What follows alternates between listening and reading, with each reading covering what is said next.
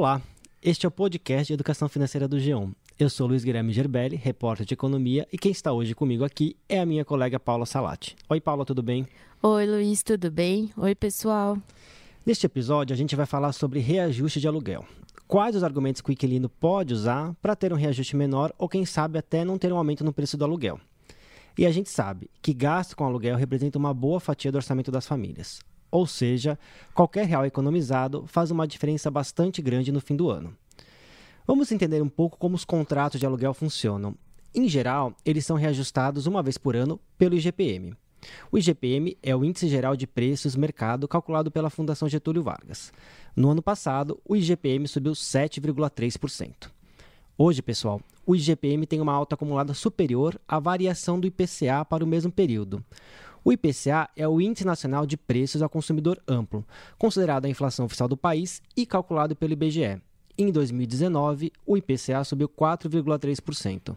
É, e é aí nessa diferença né, de 3 pontos percentuais que pode estar o espaço para você negociar o seu reajuste de aluguel. É, como o Luiz explicou, se o valor do, do aluguel que você paga for reajustado pelo IGPM, ele vai subir mais que a inflação do país e provavelmente mais do que sua renda mensal. Vamos mostrar como isso funciona na prática. Se você paga mil reais de aluguel e o valor do seu contrato for reajustado pelo valor do IGPM, a mensalidade vai subir para R$ 1.073.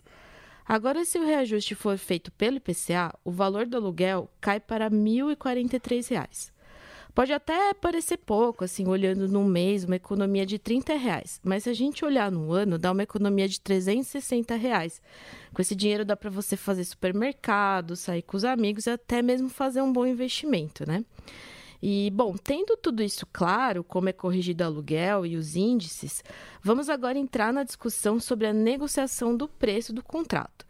Mas para isso a gente precisa entender um pouco como funciona o mercado imobiliário, né, Luiz? Pois é, Paula. Com a recessão e a lenta retomada da economia brasileira nos últimos anos, muitos inquilinos têm conseguido ter alguma vantagem na renegociação do valor do aluguel. O mercado imobiliário, embora ele dê sinais de retomadas em algumas capitais, ainda está bastante fragilizado.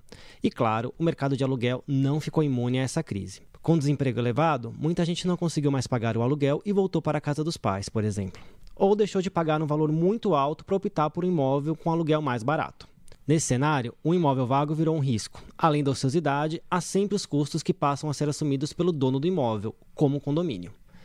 O indicador medido pelo Secov, o Sindicato da Habitação de São Paulo, deixa evidente como o mercado imobiliário ainda não se recuperou totalmente da crise. No ano passado, o valor médio de locação residencial avançou 4,1%, portanto, também abaixo da inflação, nos últimos anos, no auge da crise, essa variação medida pelo Secov chegou a ser negativa, mas ela também já foi bem maior. Em 2013, por exemplo, quando a economia brasileira nem dava sinais de que enfrentaria uma crise tão profunda, o reajuste dos novos contratos avançou 9,48%. A gente conversou com a professora do INSPER, Camila Boscov. Ela comentou um pouco sobre a negociação que o inquilino pode fazer para ter alguma vantagem. Vamos ouvir. É, então, eu acho que assim, o, o inquilino hoje ele está com um poder muito grande para ele tentar negociar um, um aumento do aluguel. Então, um primeiro argumento, se você for pensar num índice de inflação medido por IPCA, por exemplo, você tem uma inflação aí de 2019 de 4,3% mais ou menos no ano, né? Então, aumentar mais do que esses 4,3%, será que por qual razão, né? Por que corrigir pelo IGPM? Será que não poderia ser corrigido por um outro índice de inflação, que é um pouco menor, por exemplo?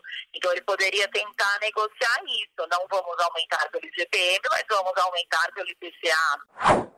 A inflação é apenas um dos argumentos que você pode usar. Há sempre a boa e velha conversa com o dono do imóvel.